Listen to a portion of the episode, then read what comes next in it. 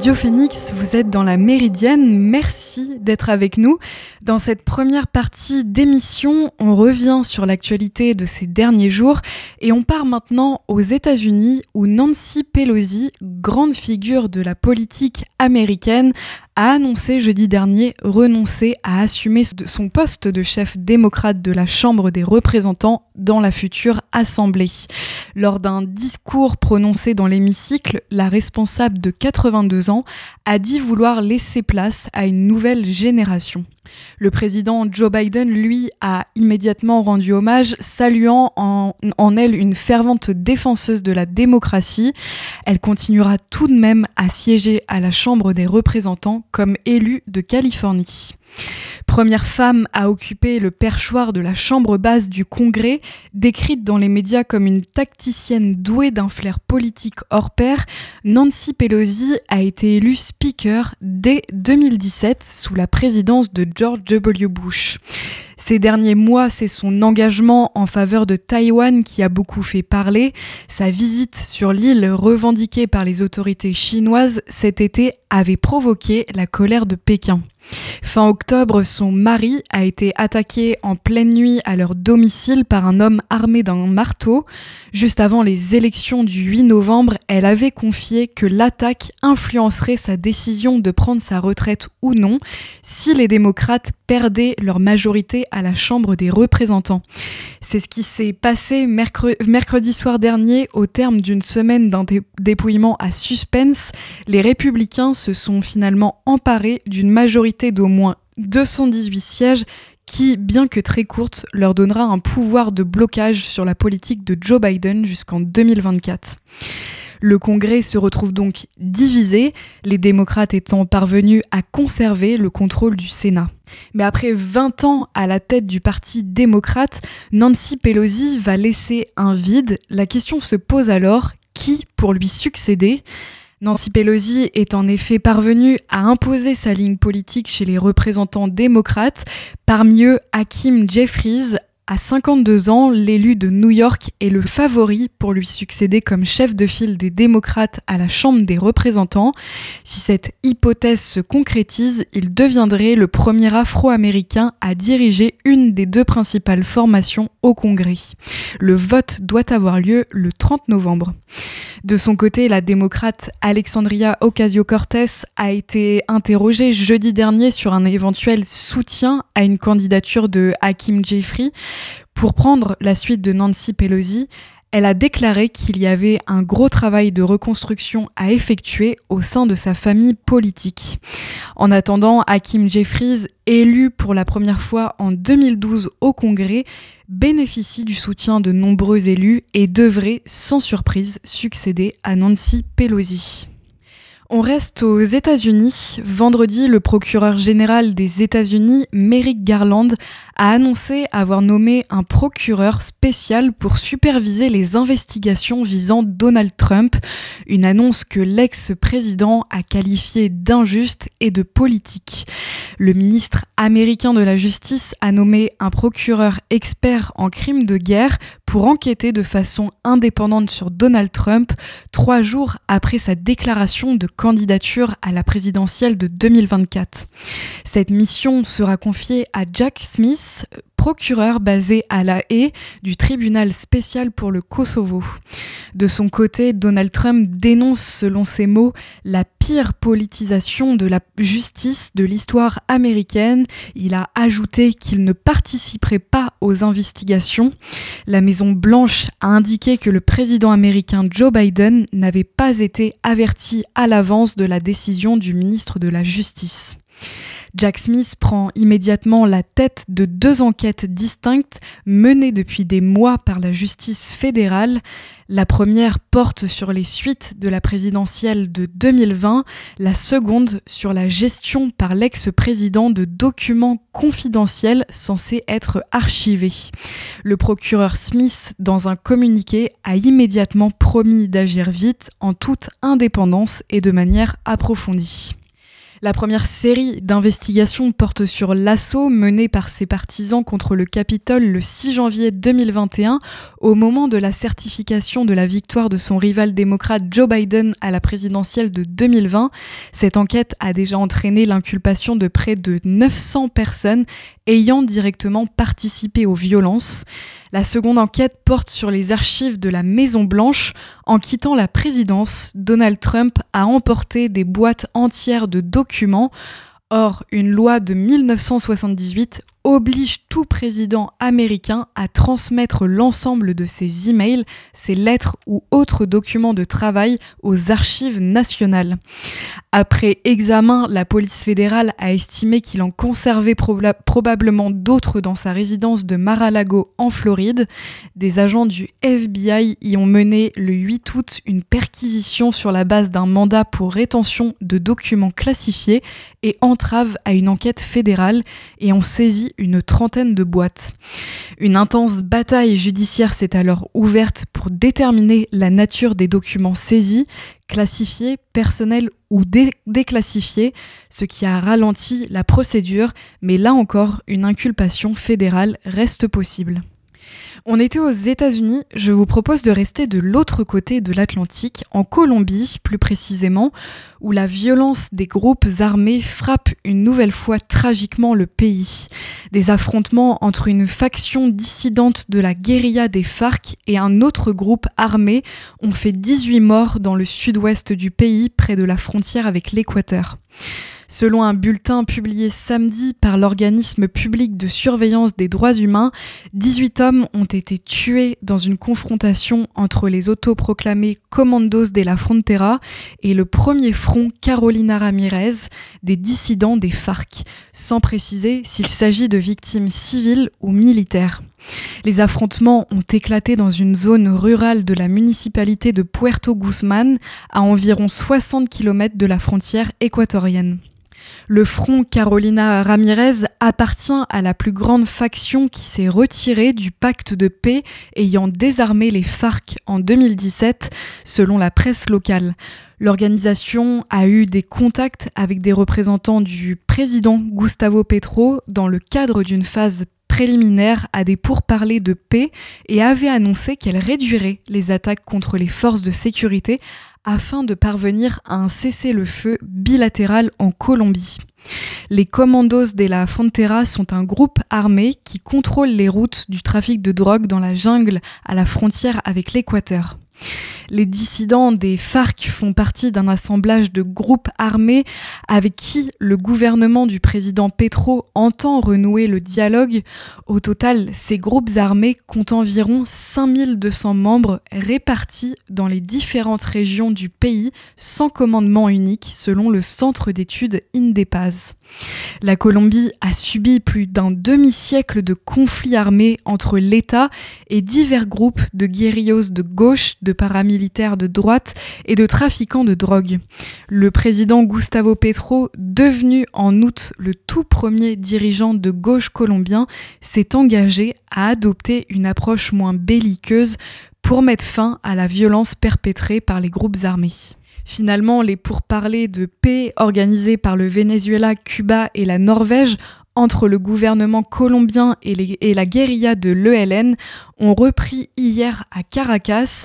Ils avaient été interrompus par le président conservateur Ivan Duque en 2019. L'actuel président colombien Gustavo Petro ancien guérillot lui-même, travaille sur un plan de paix totale qui ambitionne de mettre fin à toutes les violences dans son pays après plus de 50 ans de guerre interne.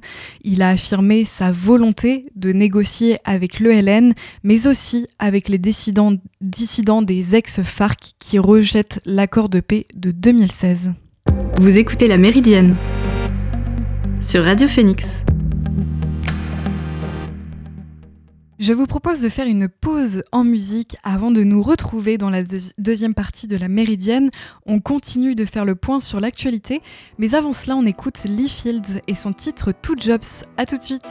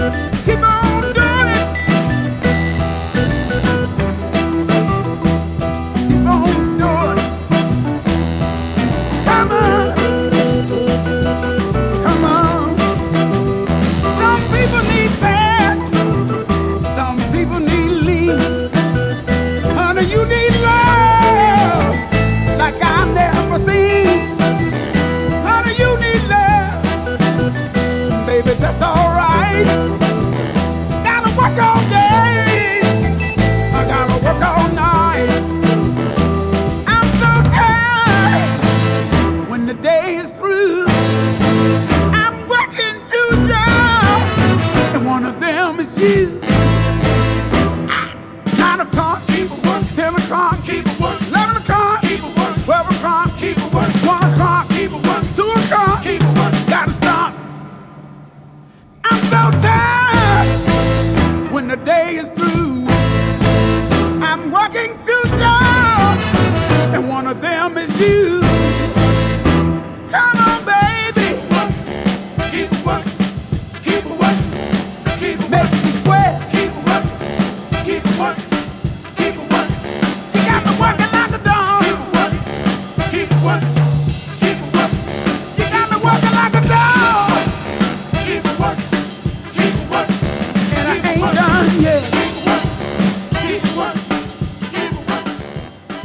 Bienvenue si vous nous rejoignez, vous êtes sur Radio Phoenix, merci d'être avec nous dans la Méridienne. À l'instant, vous venez d'écouter Lee Fields et son titre Two Jobs. Dans cette deuxième partie d'émission, je vous propose de revenir sur deux autres actualités de ces derniers jours. On part dès maintenant au Mali, où la junte malienne a annoncé hier soir l'interdiction des activités de toutes les organisations non gouvernementales financées ou soutenues par la France, y compris celles opérant dans le domaine humanitaire. Dans un communiqué diffusé sur les réseaux sociaux, le Premier ministre par intérim, le colonel Abdoulaye Maïga, justifie cette décision par l'annonce de la suspension par la France de son aide publique au développement à destination du Mali. Le ministère français des Affaires étrangères avait invoqué comme raison de cette suspension le recours au groupe paramilitaire russe Wagner de la part des autorités maliennes. La junte arrivée au pouvoir par la force en août 2020 a constamment nié avoir fait appel à cette société et parle d'instructeurs de l'armée russe déployés au nom d'une ancienne collaboration entre les deux pays. Une multitude d'ONG œuvrent au Mali dans les domaines de la santé, de l'alimentation ou de l'éducation. Le pays pauvre et enclavé fait face depuis 2012 à la propagation djihadiste et aux violences, mais aussi à une crise politique et humanitaire grave. Des centaines de milliers de personnes sont déplacées par le conflit. Depuis mai 2021 et un second coup d'État, les colonels se sont détournés de la France et se sont tournés militairement et diplomatiquement vers Moscou. Un collectif d'ONG dont CCFD Terre Solidaire, Handicap International, Médecins du Monde et Oxfam avait exprimé son inquiétude devant la suspension par la France de son aide. Elle rappelait que 7 millions et demi de Maliens avaient besoin d'assistance, soit plus de 35% de la population, et que le Mali figurait à la 184e position au classement de l'indice de développement humain. Pour terminer ce tour d'horizon de l'actualité, je souhaitais revenir sur ce communiqué publié par l'UNICEF dimanche à l'occasion de la Journée internationale des droits de l'enfant. En France, plus d'un enfant sur cinq vit sous le seuil de pauvreté et plus de 42 000 sont sans domicile. L'UNICEF souligne que le pays doit encore réaliser des progrès pour garantir les droits des enfants, en particulier ceux des plus fragiles. À ces difficultés s'ajoutent l'isolement, la stigmatisation et les discriminations. Ces jeunes ont plus de chances de développer des troubles psychologiques et psychiatriques que des enfants vivant dans un logement stable. L'UNICEF souligne que la France a recours à des pratiques contraires aux principes de la Convention internationale des droits de l'enfant, comme l'enfermement administratif des jeunes lorsque les familles en situation irrégulière vont être expulsées. Depuis 2012, près de 34 000 enfants ont été placés en rétention, dont l'immense majorité à Mayotte, à Mayotte et 1460 en métropole. L'UNICEF reconnaît toutefois des améliorations depuis 2016, date de la dernière évaluation de la France par le Comité des droits de l'enfant. Elle souligne par exemple le développement de politiques publiques qui leur sont consacrées. Cependant, ces politiques sont selon l'UNICEF très éparses, ce qui nuit à leur lisibilité et à leur efficacité et appelle à la création d'un ministère de l'enfance. Vous écoutez La Méridienne sur Radio Phoenix. Je vous propose de faire une nouvelle pause en musique avant de nous retrouver dans la dernière partie de la Méridienne. On fait le point sur l'actu science et tech de ces derniers jours, mais avant cela, on écoute Gascombs et son superbe titre Don't Say It's Over. A tout de suite.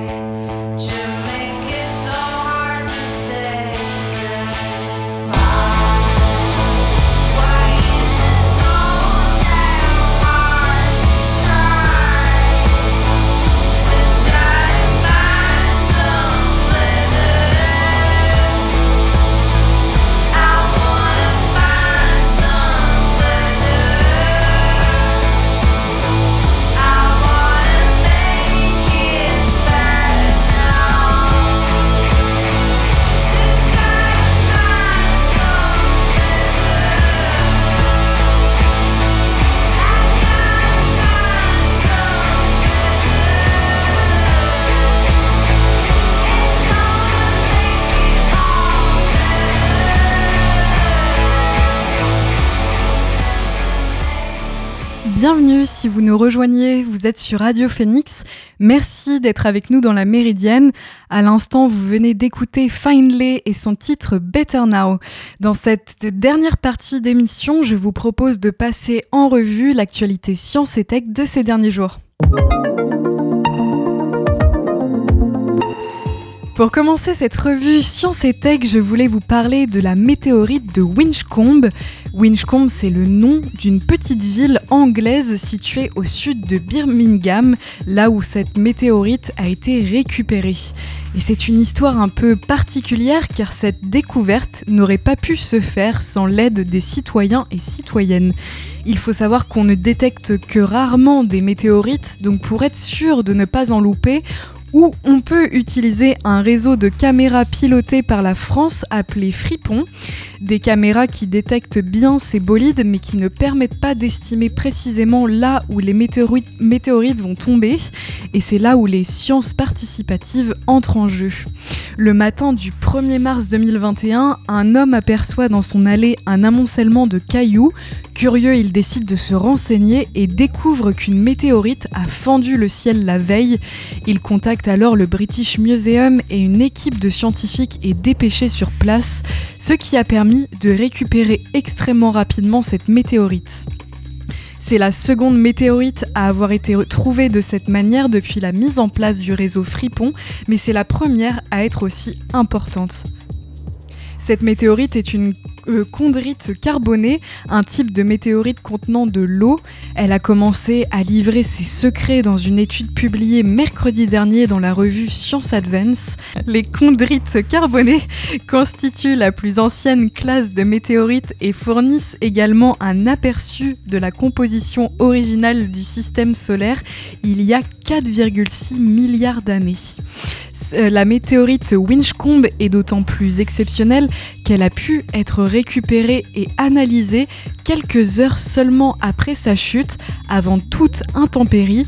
Les scientifiques disposaient ainsi d'un spécimen non contaminé de qualité équivalente à celle des échantillons récupérés par des sondes spatiales, ce qui est très rare.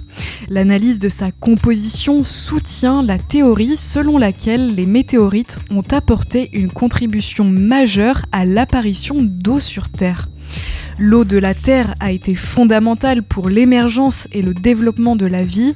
Ses origines sont toutefois toujours sujettes à débat parmi la communauté scientifique.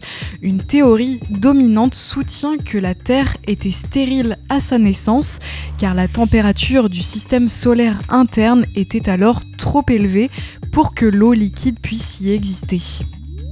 L'eau aurait donc été livrée sur Terre ultérieurement via la chute de météorites glacées ou d'impacts plus importants. L'analyse de la météorite Winchcombe apporte de nouvelles preuves en faveur de cette théorie. L'eau représentait jusqu'à 11% du poids de la météorite. La composition isotopique de l'hydrogène est très similaire à celle des océans de la Terre. Des astéroïdes similaires à Winchcombe auraient donc pu jouer un rôle majeur dans l'apport de molécules essentielles à la Terre après sa formation. L'étude de cet objet non contaminé permet également d'approfondir notre compréhension de la formation du système solaire. Et pour terminer, Permettre aux militaires blessés de se remettre debout et marcher, c'est désormais possible à l'Institut national des invalides à Paris, qui vient de se doter d'un exosquelette, un outil novateur de rééducation. Dans cet établissement de pointe spécialisé dans la prise en charge des blessés de guerre et du grand handicap, le docteur Laurence Mélan, médecin de rééducation, a enfilé ce robot marcheur pour une démonstration. Ses membres inférieurs sont assistés de deux structures mécaniques qui doublent celles de son squelette. Conçu pour maintenir l'équilibre du patient en position debout, l'exosquelette Atalante permet aussi de réaliser des exercices de renforcement des membres inférieurs, du tronc et des membres supérieurs. Depuis son lancement il y a trois ans, une vingtaine d'hôpitaux en France ont investi dans l'achat d'un tel robot conçu par la start-up française Wondercraft. Coût de l'exosquelette 220 000 euros. L'association Solidarité Défense, qui accompagne le personnel militaire et civil des armées, l'a offert à l'Institut national des invalides avant l'été. Et c'est ainsi que s'achève cette émission de la Méridienne. Merci à toutes et à tous de l'avoir suivi. On se retrouve demain en direct à 13h pour une nouvelle émission. En attendant, bon après-midi sur l'antenne de Radio Phoenix. À demain.